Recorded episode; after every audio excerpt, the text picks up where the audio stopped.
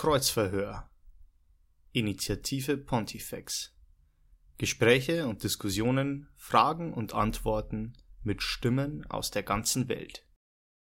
Professor Don Ralf Weimann, Doktor der Theologie und der Bioethik, lehrt an der Internationalen Dominikaner-Universität Domuni, an der Päpstlichen Universität vom Heiligen Thomas von Aquin, am Päpstlichen Patristischen Institut Augustinianum und an der Päpstlichen Hochschule Regina Apostolorum in Rom. Er ist Militärpfarrer im Nebenamt für die deutschen Soldaten in Italien und hat sich dankenswerterweise für ein Interview mit unserer Initiative bereit erklärt, um grundlegende Fragen zu klären, die für eine erwachsene und würdige Diskussion um diesen Sachverhalt zu verstehen notwendig und geboten sind, sowie um als deutscher Priester in Rom das Verständnis der Kirche für uns darzulegen Zugeschaltet aus Rom ist uns nun eben Don Weimann, der sich dankenswerterweise bereit erklärt hat, dieses Interview mit uns zu führen. Guten Tag, Don Ralf. Guten Tag. Don Ralf, Sie leben als deutscher Priester in Rom. Wie nimmt man in Rom die Auseinandersetzungen um den Kommunionempfang für evangelische Christen in Deutschland wahr? Die Wahrnehmung in Rom über die Auseinandersetzung um den Kommunionempfang für evangelische Christen unterscheidet sich deutlich von der Wahrnehmung in Deutschland. Das hängt auch mit der Perspektive zusammen. Die Kirche, so bekennen wir im Credo, ist katholisch. Dieses vorteilt sich vom griechischen Katholikos ab, allumfassend. Es ist der katholischen Kirche eigen, dass sie sich nicht aus der Summe von Nationalkirchen zusammensetzt mit Nationallösungen und nationalen Bestimmungen, sondern dass die überall dieselbe ist. Wenn aus einer weltkirchlichen, katholischen Sicht auf die Auseinandersetzung geblickt wird, die in Deutschland stattgefunden hat und immer noch stattfindet, dann erfüllt dies viele in Rom mit großem Unverständnis. Es ist klar, dass keine Nationallösung möglich ist, sondern nur eine, die überall gilt. Die Erlaubnis, die heilige Kommunion Protestanten zu spenden, kann nicht nur auf ein Land beschränkt bleiben, sondern müsste dann auch für Lateinamerika und andere Länder gelten mit weltkirchlichen Folgen. Darüber hinaus würde eine derartige Praxis ein veränderter Glaube implizieren. Es würde bedeuten, das Eucharistieverständnis zu revolutionieren, weil Kommunion ohne Gemeinschaft, also mit der katholischen Kirche, möglich wäre. Schließlich hätte eine solche Entscheidung auch Auswirkungen auf das Verhältnis zur Orthodoxie. Im Gegensatz zu den kirchlichen Gemeinschaften, die aus der Reformation hervorgegangen sind, haben die orthodoxen Kirchen gültige Sakramente. Die Gemeinschaft mit diesen Kirchen würde durch eine Öffnung, und mahnende Stimmen gibt es da zuhauf, gefährdet. Viele dieser Dinge scheinen in Deutschland bei der Debatte ausgeblendet worden zu sein, und von daher ist die Wahrnehmung in Rom eine andere. Das sind wesentliche Punkte, die Sie da ansprechen, vor allem auch die Stimme unserer orthodoxen Glaubensbrüder. Man hat es in Deutschland kaum wahrgenommen, auch das Gewicht äh, der Stimme des Patriarchen. Und man denkt auch, dass vielleicht im Zuge dieser Diskussion der Inhalt der Handreichung nicht allen deutschen Katholiken klar ist. Was war der Inhalt der Handreichung der Deutschen Bischofskonferenz und worin lagen oder liegen die Streitpunkte? Nun, die Handreichung der Bischofskonferenz war als Orientierungshilfe für Seelsorger vorgesehen, die wiederum in Einzelfällen und dann unter bestimmten Umständen evangelischen Ehepartnern den Empfang der heiligen Kommunion ermöglichen soll. Zu den Voraussetzungen sollte es gehören, dass die evangelischen Christen den katholischen Eucharistieglauben bejahen, was immer das heißen mag, und einen, da zitiere ich aus der Handreichung, eucharistischen Hunger haben, was immer das bedeuten mag, wonach eine Vorenthaltung eine Gefährdung der Ehe und des Glaubens der Ehepartner nach sich ziehen könnte. Sie sehen schon, die Formulierung ist recht interessant. Es geht um ein schwerwiegendes geistliches Bedürfnis und dabei hat sich die Handreichung auf die Nummer 844, Paragraph 4 des kanonischen Rechts berufen. Und diese Nummer, die bezieht sich in der Regel auf die Todesgefahr. Da heißt es dann, wenn Todesgefahr besteht und wenn nach dem Urteil des Diözesanbischofs bzw. der Bischofskonferenz eine andere schwere Notlage dazu drängt, spenden katholische Spender diese Sakramente erlaubt auch dem übrigen nicht in voller Gemeinschaft mit der katholischen Kirche stehenden Christen. Darauf hat man sich hier versucht, dann Bezug zu nehmen. Diese schwere geistliche Notlage sollte jetzt nach der Handreichung der Deutschen Bischofskonferenz auf dem Gewissensurteil des Einzelnen gründen, der wiederum das Gespräch mit dem Pfarrer zu suchen hat. Und so hat man im Prinzip versucht, dann die Kommunion für evangelische Christen zu gewähren und zu ermöglichen. Das sind in der Tat bedeutungsschwangere Worte. Die Notsituation in der Todesgefahr ist äh, etwas, das auch ähm, so im alltäglichen Leben in der Pastoral, zumindest meinem Empfinden, nicht unbedingt täglich auftritt. Um das nochmal zusammenzufassen, worum geht es bei dieser Auseinandersetzung? Vielleicht einfach kurz in kurzen Worten erklärt. Es geht um Interkommunion. Das heißt, Kommunion ohne Gemeinschaft, ohne Kirchgemeinschaft, ohne ein einendes Bekenntnis. Und damit, wie Sie hier schon sehen, würde der Glaube an die Eucharistie aufgeweicht mit schwerwiegenden Folgen. Die Eucharistie, sie ist derzeit in aller Munde. Jeder spricht von ihr, gleich wenn das Sprechen von der Eucharistie, die ihrem Wesen nach schon schwer zu begreifen ist, eben ein Mysterium ist, fragt man sich, wie kann man überhaupt würdig und angemessen über die heilige Eucharistie sprechen? Ein erster Bezugspunkt, auf den wir immer wieder rückbesinnen und sollten und müssen, wenn wir auf die heilige Eucharistie zu sprechen kommen, ist die Heilige Schrift. Und dann natürlich auch die Tradition der Kirche. Beispielsweise das sechste Kapitel des Johannesevangelium spricht von der heiligen Eucharistie. Die Einsetzungsberichte finden sich in den synoptischen Evangelien und auch in den paulinischen Briefen. Auch wenn die Eucharistie ein Mysterium, also ein Geheimnis ist, so hat doch das Lehramt der Kirche, vor allem dann die Konzilien, auch von Trient und das Zweite Vatikanische Konzil, viel Klarheit gebracht. Die Eucharistie ist Quelle und Höhepunkt des ganzen christlichen Lebens. So hat es das Zweite Vatikanische Konzil definiert. Und das kann ich nochmal kurz wiederholen, weil das eine Aussage ist, die von großer Bedeutung ist. Die Eucharistie ist Quelle und Höhepunkt des ganzen christlichen Lebens. Denn die heilige Eucharistie enthält das Heilsgut der Kirche. So vereint sich in der Eucharistie die Kirche des Himmels und der Erde und die Eucharistie ist Teilnahme am göttlichen Leben. Daher macht die Eucharistie die Kirche die Eucharistie bringt auf gewisse Weise, so haben es die Kirchenväter gesehen, die Kirche hervor. Und die Eucharistie ist der Kirche anvertraut, ihr gegeben. Und die Kirche verwaltet sie. Christus selber, der hohe Priester des neuen Bundes, bringt durch den Dienst der Priester das eucharistische Opfer dar. Er ist Opfer und Opfergabe und unter den Gestalten von Brot und Wein wirklich, wahrhaftig gegenwärtig. Durch die Wandlung wofür wir auch das Fremdwort Transsubstantiation verwenden. Das heißt, außen bleibt es Brot und Wein, aber die Substanz ändert sich, verwandelt sich in den Leib und das Blut Christi. Durch diese Wandlung also wird Christus tatsächlich und substanziell gegenwärtig. Und das ist das große Geheimnis, das wir in der Eucharistie feiern. Deswegen ist sie Quelle und Höhepunkt des christlichen Lebens und sie enthält das Heilsgut der Kirche. Sie ist Quelle und Höhepunkt des christlichen Lebens. Ich denke, das ist auch für uns Laien ganz wichtig, sich vielleicht vor jeder heiligen Messe dies noch einmal vor Augen zu führen und zu überdenken, wenn wir dann die heilige Eucharistie empfangen.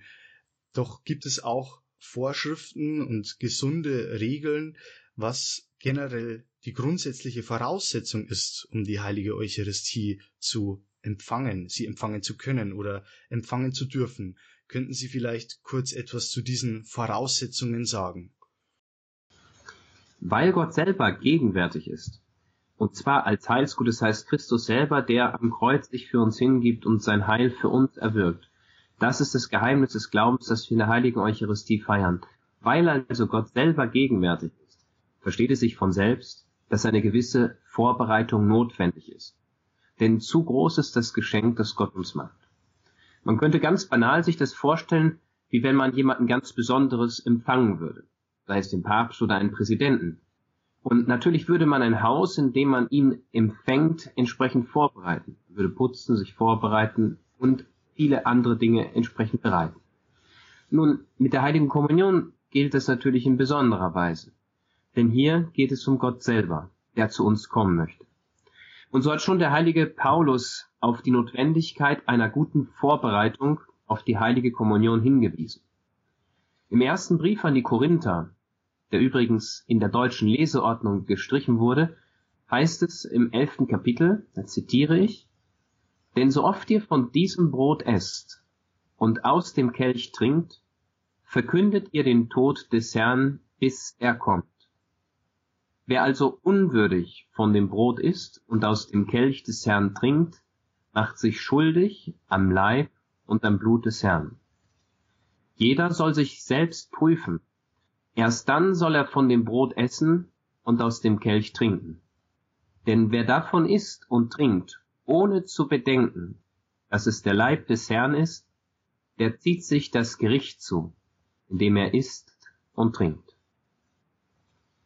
Von Anfang der Kirche an war klar, dass wer unwürdig den Leib des Herrn empfängt, ein Sakrileg begeht.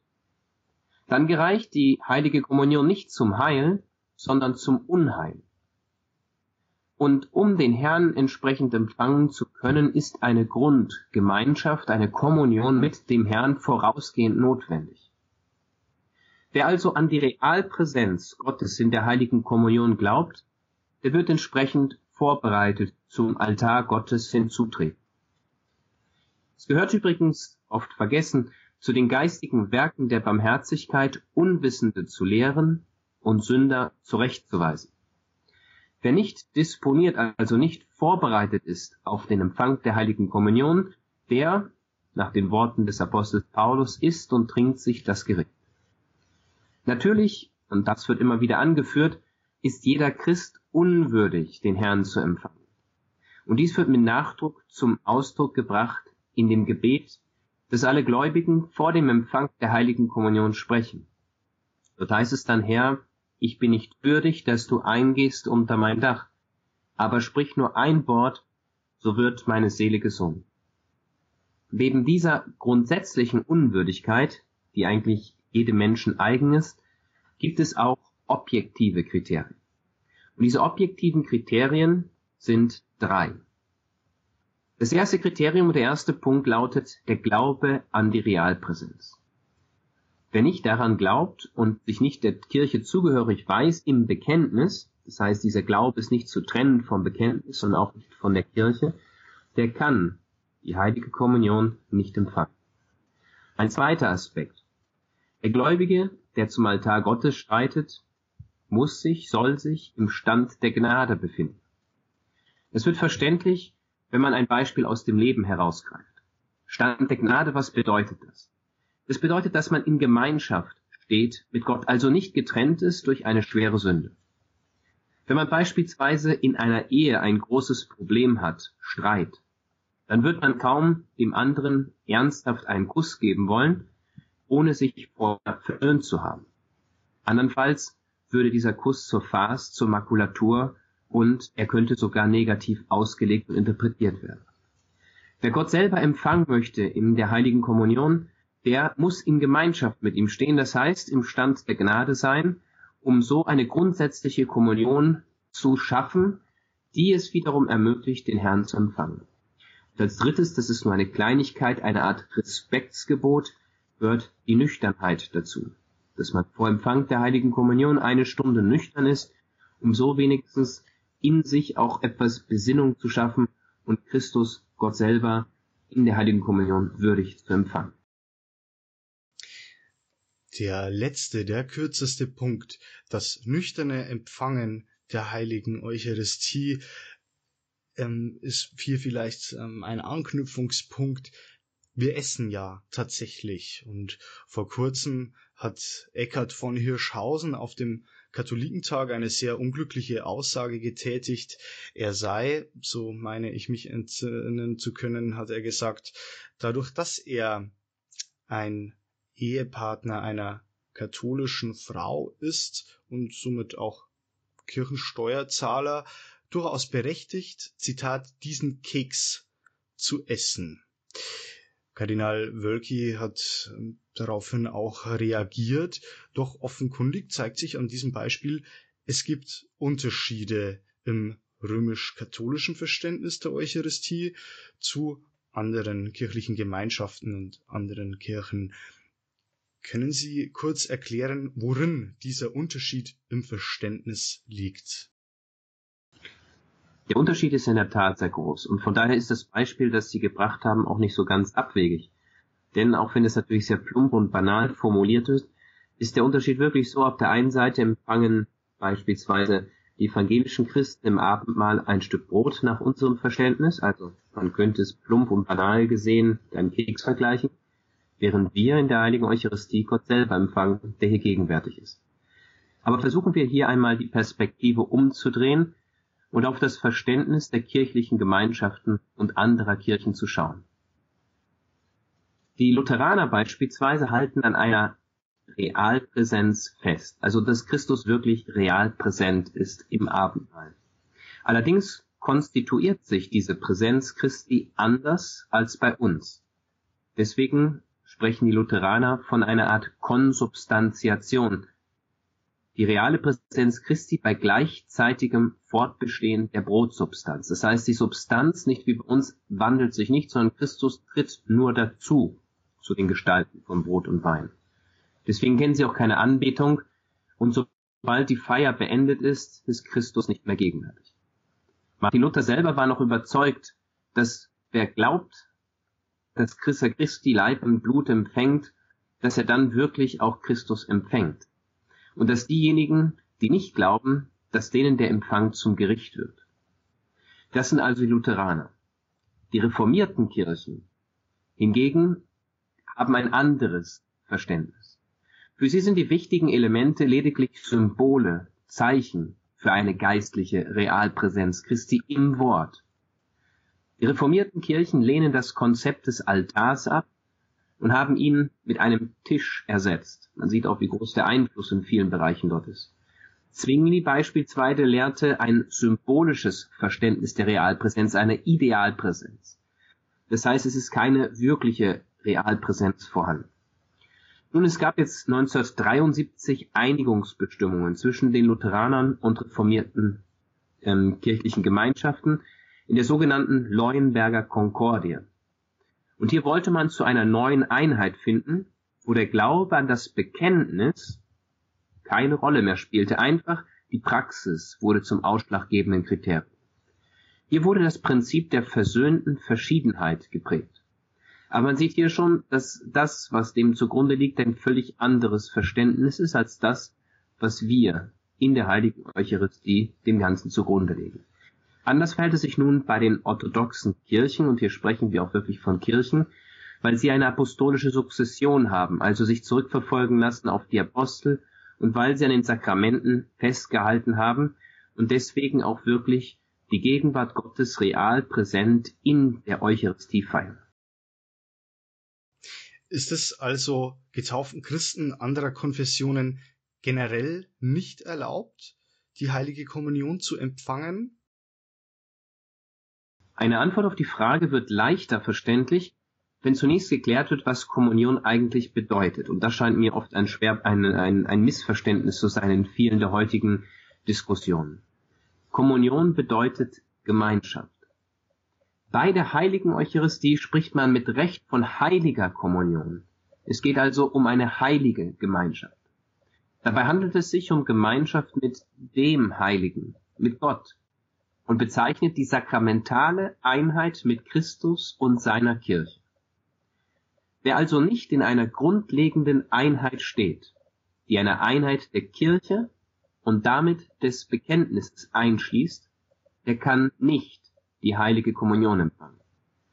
Aus diesem Grund ist es getauften Christen von anderen Konfessionen nicht erlaubt, die heilige Kommunion zu empfangen, außer jenen Mitgliedern von Kirchen, die in Gemeinschaft mit der katholischen Kirche stehen.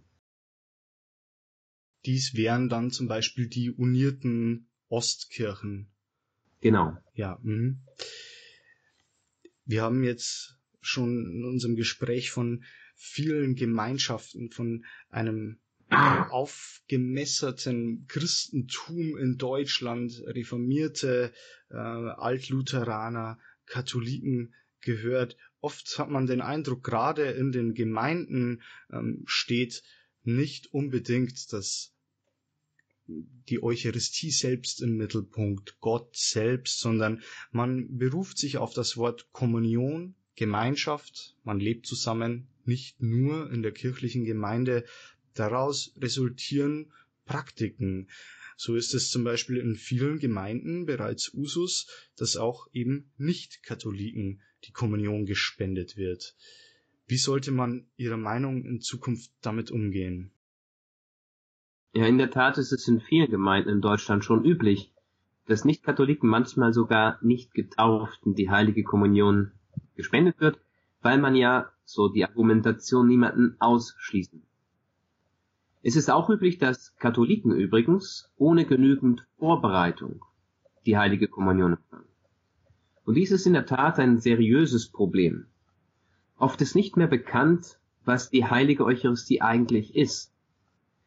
Es wäre daher an der Zeit, auch als Antwort auf die momentan schwelgenden Debatten und Streitigkeiten, Katechesen zu diesem Thema zu halten, um die Gläubigen und auch Christen anderer Konfessionen im Sinne einer wahren Barmherzigkeit an die Größe des Geheimnisses hinzuführen, das uns geschenkt wurde, eben die Eucharistie. Wie kann man an diese Diskussion um dieses Größte, um dieses Allerheiligste, das Verhältnis zwischen römischer Kirche und der deutschen Bischofskonferenz festmachen? Man müsste ja meinen, wir sind, wie Sie anfangs gesagt haben, katholisch, allumfassend. Und es kann nicht sein, zumindest meinem laienhaften Verständnis nach, dass wenn ein Vorschlag einer nationalen Bischofskonferenz gemacht wird, dieser durchgesetzt wird, ich hier in Deutschland dann keine Sünde begehe und in Polen dann oder in einem anderen Land äh, dieser katholischen Welt es auf einmal ganz anders ausschaut. Also wie zeichnet sich hier das Verhältnis römische Kirche und deutsche Bischofskonferenz ab? Eine Verhältnisbestimmung zwischen halt der Kirche, der Universalkirche und der Bischofskonferenz ist nicht immer einfach, wie Sie eben schon selber zu verstehen gegeben haben. Wichtig ist aber zu verstehen, dass die Bischofskonferenz kein Parlament ist. In einem Parlament entscheidet gewöhnlich die Mehrheit und man versucht sich nach den Kriterien zu richten, die gerade für den Moment plausibel erscheinen. Die Glaubens, äh, die Bischofskonferenz soll hingegen ein Instrument sein, den gleichen Glauben, der uns geschenkt wurde, der uns überliefert wurde, effizient zu verkündigen. Und dafür kann die Bischofskonferenz wichtige Schritte in die Wege leiten. Das gleiche lässt sich auch auf den sogenannten Kommunionstreit übertragen. Natürlich kann die Bischofskonferenz keine Entscheidung treffen, durch die der Glaube geändert wird, weil sie dazu keine Autorität hat. Selbst dann nicht, wenn diese eine Zweidrittelmehrheit oder eine Dreiviertelmehrheit haben soll. Die Frage nach der Zulassung von evangelischen Christen ist also beispielsweise ein Thema, das den Glauben der ganzen Kirche berührt und für die Universalkirche von Bedeutung ist, und daher unterliegt es nicht der Kompetenz der Bischofskonferenz, dahingehend wichtige Veränderungen und wegweisende Veränderungen vorzunehmen. Um vielleicht abschließend nochmal auf die aktuelle Situation einzugehen. Momentan sieht es ja so aus, als sei der sogenannte Kommunionstreit aus äh, Rom zunächst dadurch entschieden worden, dass die Handreichung nicht zur Veröffentlichung freigegeben wurde. Man hat den Eindruck, die ganze Welt spricht Latein, Roma locuta causa finita, ist dem so. Was werden die nächsten Schritte sein in Rom, in Deutschland und welches Gewicht haben bei dieser Diskussion auch Stimmen wie die von Herrn Sternberg, Präsident des ZDK, der sich gut und oft zu diesem Thema äußert? Nun, ein Brief vom Präfekten der Glaubenskongregation mit ausdrücklicher Billigung von Papst Franziskus hat den Kommunionstreit jetzt erst einmal, wenn man es so nennen möchte, beendet. Darin heißt es in diesem Brief, bis der Heilige Vater zur Erkenntnis gelangt ist, dass die Handreichung, die die Bischofskonferenz vorbereitet hatte, nicht reif sei für die Veröffentlichung. Und da werden genau die Argumente angeführt, die wir vorher schon gehört haben. Zum einen, weil es um den Glauben der ganzen Kirche geht, kann also keine nationalkirchliche Lösung geben. Zum anderen, weil es auch viele ökumenische Implikationen mit sich bringt. Stichwort Orthodoxie, auch das haben wir bereits schon gehört. Das Antwortschreiben führt an, dass es letztlich um eine Auslegung dieses Kanons 844 geht, des Kirchenrechts, wo auf eine schwere Notlage rekurriert wird.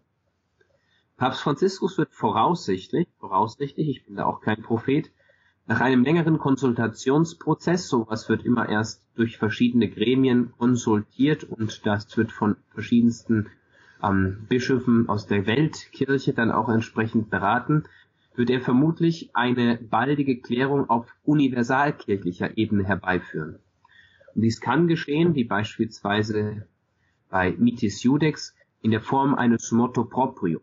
Das ist das lateinische Wort für aus eigenem Beweggrund und bedeutet so viel wie ein apostolisches Schreiben des Papstes. Das heißt, der Papst kann durch ein apostolisches Schreiben hier nun Klärung herbeiführen, und diese Klärung hätte dann Gültigkeit nicht nur für die Kirche in Deutschland, sondern in der ganzen Welt und würde dann entsprechend diesem Streitigkeiten höchstwahrscheinlich ein Ende bereiten, wenn sich dann alle Parteien auch daran halten und sich damit zufrieden geben. Nun, der letzte Teil Ihrer Frage betrifft die Rolle von Thomas Sternberg, dem Präsidenten des Zentralkomitees der deutschen Katholiken. Und mir scheint, dass diese Rolle nicht überschätzt werden soll sollte. Für das Gremium des Zentralkomitees gilt noch mehr, was zuvor schon im Hinblick auf die Bischofskonferenz gesagt wurde. Das Zentralkomitee ist kein Parlament, auch wenn es sich oft aus Politikern regeneriert, das heißt, damit verbindet sich oft schon eine gewisse Schwierigkeit und sollte sich auch nicht so verstehen, sondern das Zentralkomitee ist ein Zusammenschluss von Vertretern der Diözesanräte und katholischen Verbände sowie von Institutionen der Laienvertretung aus Kirche und Gesellschaft. Es wäre also wünschenswert, dass das ZDK sich stark macht, damit der Glaube auch heute in seiner Tiefe und Unverkürztheit verkündet wird, dass die Menschen wieder Freude am Glauben bekommen, indem sie ihn in ihrer Tiefe auch kennenlernen. Thomas Sternbeck hat die Entscheidung von Papst Franziskus als weise bezeichnet, wie er sich dann weiter verhalten wird und was er dann sagen wird, vermag ich nicht abzuschätzen, aber das wäre meine Einschätzung. Don Ralf, im Namen der Initiative Pontifex und unserer Hörerschaft danke ich Ihnen ganz herzlich für Ihre Ausführungen und dieses Interview. Und dann würde ich Sie jetzt nun noch darum bitten, unsere Initiative und unsere Zuhörerschaft zu segnen. Der Herr sei mit euch. Und mit deinem Geiste auf die Fürsprache der allerseligsten Jungfrau Maria und alle Engel und Heiligen segne sie und alle, die an diesem Podcast teilnehmen, der allmächtige Gott, der Vater und der Sohn und der Heilige Geist. Amen. Gelobt sei Jesus Christus. In Ewigkeit. Amen.